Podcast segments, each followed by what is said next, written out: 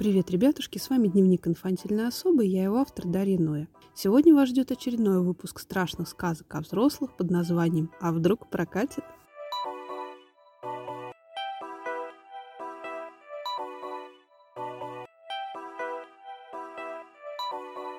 Наверное, нет хуже качеств в человеке, чем наивность, перемешанная с глупостью. Человек творит такое, от чего волосы становятся дыбом, вредит себе и окружающим, а злиться на него ты как бы и не можешь, ведь не со зла он. Как говорила моя выжившая из ума прапрабабка, когда профукала квартиру в центре Москвы, не знала, не ведала, что творила. И ведь самое ужасное, что эти люди, правда, ничему не учатся.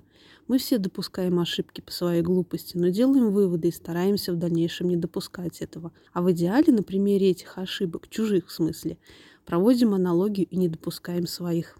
Есть же такая категория людей, которых хоть об стенку бей, все равно жизнь ничему не научит.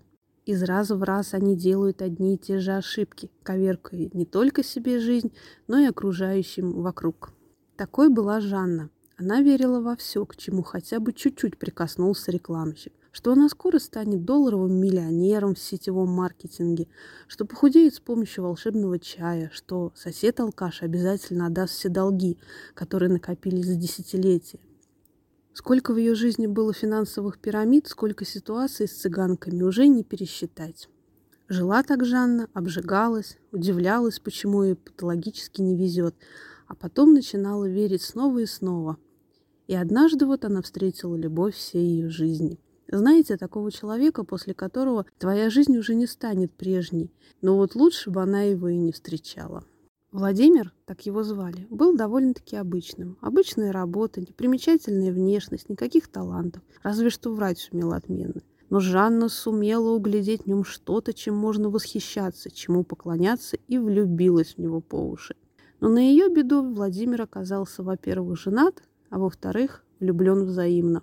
О его прицепе Жанна узнала не сразу. Они встречались уже около четырех месяцев, успели даже провести несколько выходных вместе, и все вроде было бы ничего, но уж больно часто Володя не отвечал на звонки по вечерам, а если и отвечал, то был короток и немногословен. Жанна списывала это все на усталость, напряженный график и не задавала неудобных вопросов даже самой себе до тех пор, пока ей не позвонила его жена и, представившись, стала интересоваться, почему ее так волнует, как прошел день у ее мужа. Жанна рыдала все дни напролет и никак не могла смириться, что ее возлюбленный оказался женат и обманывал ее на протяжении долгого времени. Владимир просил прощения, говорил о том, что не нашел слов, как сказать ей о жене, о том, что собирается разводиться, просто общему ребенку должен исполниться год, и тогда они обязательно разведутся. Естественно, его душа, сердце и тело принадлежат только ей, а семья только формальность. При этом не сказать, что он старался провести с Жанной каждую свободную минуту. Наоборот, даже периодически пропадал из ее жизни на несколько недель. Потом, правда, все равно возвращался, но адекватно объяснить, почему его так долго не было, он не мог. Они встречались уже больше года, когда Владимиру пришла в голову идея. А давай, говорит, ребенка заведем. Ты женщина моей мечты, я всю жизнь ждал тебя и хочу иметь от тебя детей. Для начала одного. На тот момент от жены он не ушел. На развод не подал из-за финансовых проблем, но Жанна увидела в этой идее перспективы. Если она забеременеет, тогда у него точно будет повод уйти из семьи. Тем более уж очень хотелось скрепить хоть какой-нибудь союз с Владимиром. И она согласилась. Поначалу они оба, правда, были счастливы. Он носил ее на руках, она ему дарила всю свою нерастраченную любовь. Но и из семьи он уходить не спешил. Постоянно возникали какие-то проблемы. Уже на пятом месяце, то ли потому, что надоело ждать, то ли потому, что разыгрались гормоны, Жанна поставила ультиматум. Или она, или я. Ультиматум сработал, и Володя переехал к ней с вещами. Сказать, что она была счастлива, это все равно, что ничего не сказать. Наконец-то ее мечта сбылась, и она будет не только с любимым, но и еще и его женой. У них снова воцарилась идиллия, как будто не было тех лет обмана и тайных встреч, как будто и не было у него семьи. Кстати, все еще официальной. Хватило Владимира всего на три месяца.